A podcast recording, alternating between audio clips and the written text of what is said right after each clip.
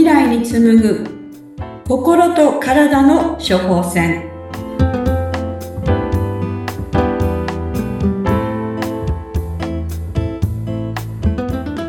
こんにちは。メンタルクリニック医師の花上美幸です。こんにちは。インタビュアーの山内直子です。えー、花輪先生、今日ね、2回目の放送となりましたが、えー、前回1回目、すごくね、私、あの、花輪先生のね、みゆき先生の思いというのが、ものすごくこう伝わってきたなと思うんですが、いかがでした ?1 回目の放送。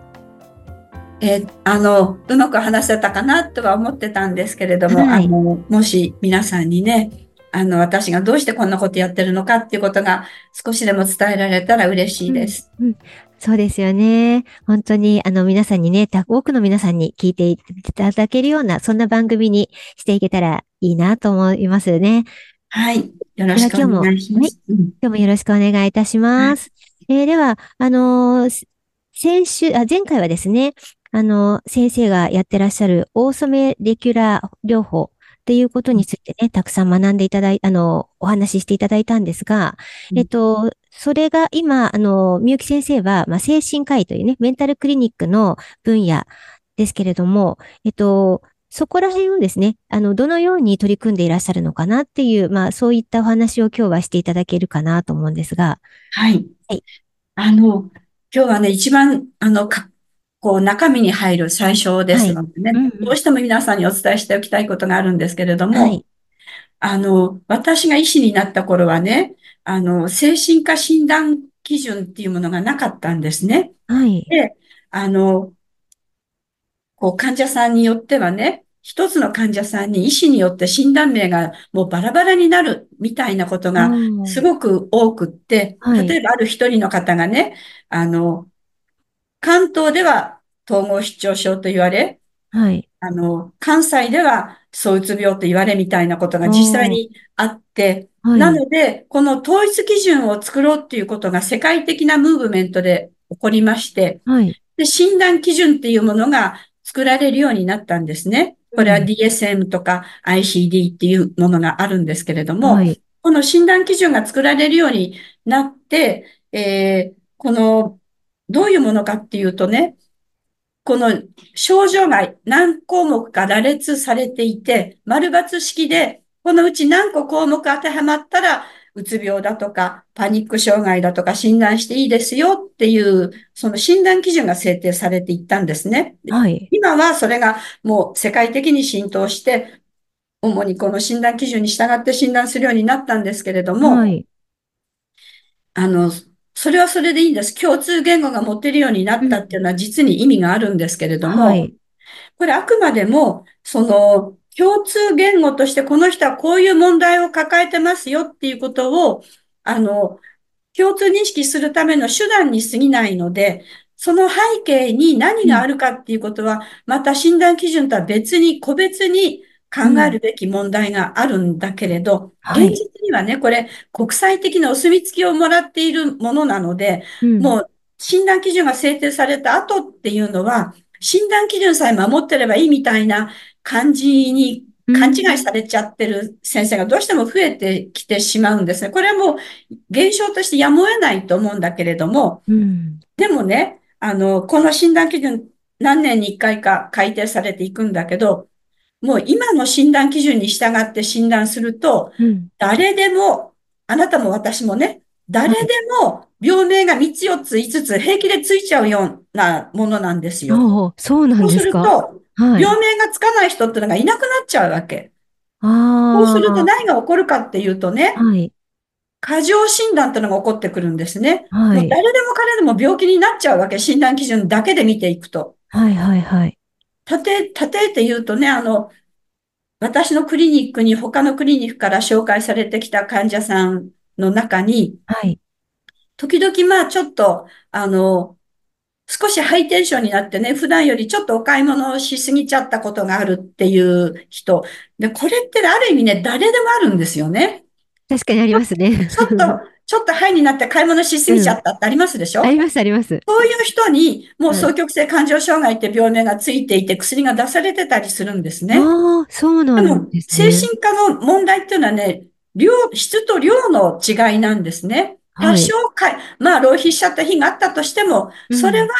うん、まあ、ちょっとその人、肺になりやすい傾向はあるかもしれないけれど、病気と診断するにはちょっと十分じゃないんだけれど、うん、でも診断基準で見ちゃうと病気になっちゃうんですよね。うん、で、あの、なので、過剰診断というのが起こってくる。そうすると、必要のない薬を投薬される患者さんが増えちゃうっていう、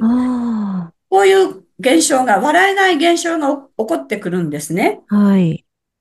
で、そのことに対してね、あの、私は常に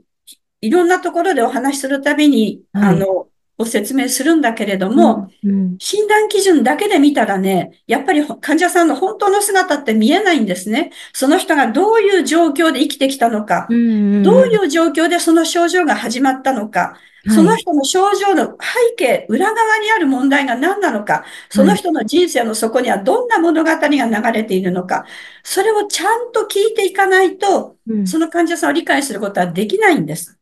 はい。が、そういうことがちゃんとされてないのが今の、こう、あの、過剰診断、過剰投薬が引き起こされている、非常に困った現実現実かなと思ってます。ただね、こういうこと言うとね、うん、あの、時々ね、みゆきクリニックに行くと、薬を使わないで治療してくれるって聞いたから来ましたって、絶対薬の必要な人が来るんですね。で、そうすると、いや、あなたはね、ちょっと薬飲んだ方がいいよとかって言うと、騙されたと怒って帰られたりするんだけれど、はいはい、薬はね、決して私否定しません。うん、役に立つときは非常に役に立つし、必要な人は飲まなきゃいけない。ただ、必要がないのに飲むのは間違ってるよっていうことをいつも強調してるんですね。でね、あの、昔はね、あの、昔の古い抗うつ剤とか昔の古い抗精神病薬っていうのは副作用が強くて飲みにくかったんですね。で、飲みにくいもんだから患者さんと一生懸命コミュニケーション取って、うん、あの一生懸命お話をして、はい、そして薬を飲んでもらうようにやっていたんだけれども、はい、だんだんね、今の薬って副作用が少なくなってきて、その自覚する副作用が少なくなってきたので、はい、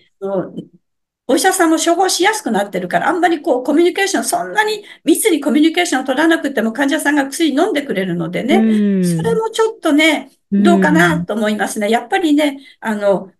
今の新しい薬っていうのは見かけ上副作用はないんだけれども、実はね、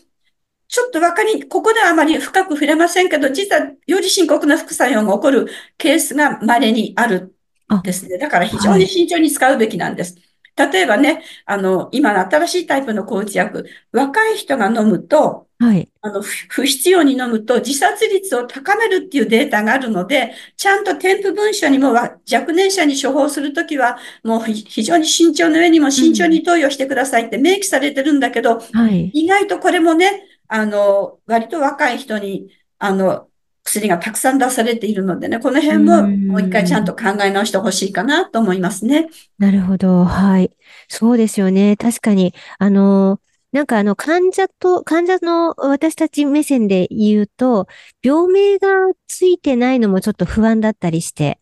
で、病名がつくと、ちょっとだけ安心するというか、そんなところもあるかなと思うので、まあ共通言語であるっていうね、その基準っていうのは大事なのかもしれないですけれども、そこに頼りすぎてしまってるってことなんですね、今は。そうなんですよ。それは一辺倒になってしまったら、はい、治療の本質を見逃してしまうってことですね。うんうんうん、なるほどね。ああ、すごい。確かにそうかもしれないですよね。あの、周りでも結構なんか簡単に薬が入手できて、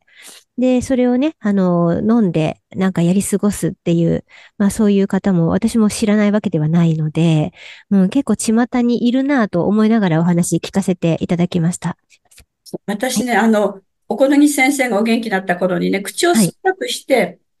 disorder と trait を混同するなってことを、もう口を酸っぱくして言われました。 disorder つまりね、うん、 disorder、はい、障害と、はい。その、例えば、そう状態を例にとるとね、そう状態の病気である、障害があるっていうことと、はい。そうっぽい傾向があるっていうことは次元の違う話なんですね。はいはい、これを混同するなってことをよく言われたんですが、はい、残念ながら今の流れはね、混同されちゃってるかなっていうことを危惧しています。はい、なるほど。で、あのね、先週お話ししていただいた、オーソメレキュラー療法。これを使って先生は、あの、このあまり薬を飲みすぎないような治療を始めてらっしゃるということなんですね。おっしゃる通りです。はい。うんうん。すごい、でも、あの、あの、なんていうか、逆に大変そうな気はしますが、よくよ、よくぞ言ってくれました。大変です。もうね、一人一人の患者さんにね、かかる診察の時間もすごく長いし、はい、しっかり説明してね、理解していただかないと、このサプリメントを使う場合には、これ保険が使えませんのでね、お金もかかるわけですね。なので、あの、その割にね、これね、決して利益が出るようなものでもないんですね。ああ、そうなんですね。なので、その利益にはつながら、そんなにね、あの、儲かるわけじゃないし、はい。一人一人に時間がかかるから、一日に見れる患者さんの数はもう格段に減っちゃうし、うん。だから結構ね、大変は大変です。なるほど。いや、それでも続けようとね、思われるという、その、やっぱり、みゆき先生の、この、あの、ね、根底にあるものっていうのが、やっぱりあの、こう少しずつね、あの、どういう、どういう経緯でっていうのはね、少しお聞きしましたが、またその背景にもね、いろんな思いがあると思いますので、またあの、次回ではそのようなお話なども伺えたらいいかなというふうに思います。はい。はい。みゆき先生、今日もありがとうございました。ありがとうございました。